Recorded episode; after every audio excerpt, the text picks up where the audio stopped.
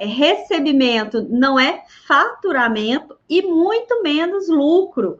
Tem muito empreendedor que foca só no faturamento, no que vende, no que recebe muito pouco e no que é lucro muito menos. Né? E ele fica lá confortável, achando que o faturamento está bacana, mas pensem comigo, essa semana eu dei mentoria para um rapaz do interior de São Paulo, e, e ele estava muito tranquilo com o faturamento, eu estou crescendo, eu estou crescendo, mas eu falei, é, isso não é tudo, eu preciso saber do seu lucro, eu preciso saber se esse negócio é saudável, né? Senão a gente só fatura mais e mais e, e não tem resultado com isso.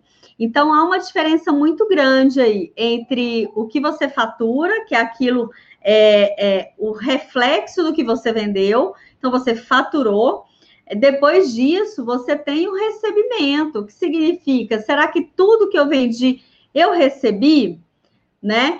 E desses que eu recebi, o que é lucro desse recebimento, desse faturamento?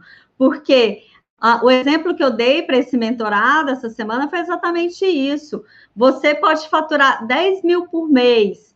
Se você gasta 8, né, e está tendo um resultado aí de 2 mil mensais, você pode estar melhor do que aquele que fatura 100 mil por mês, mas gasta 120.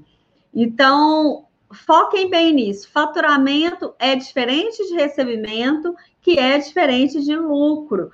Então, nesse momento, a minha proposta é que você controle os seus recebimentos, porque a gente está falando aqui de caixa positivo, um 2021 com caixa de positivo. Então, eu preciso saber o que está entrando e o que está saindo, né? Quando a gente fala de fluxo de caixa, imagine que fluxo é a movimentação é o mesmo significado.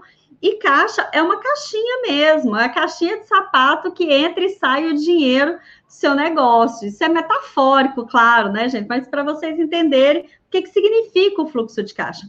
Então, o primeiro fluxo que a gente tem que controlar é o que está entrando nessa caixinha, são os recebimentos. E aí, por que, que eu falo que, que não necessariamente o que você faturou você recebeu?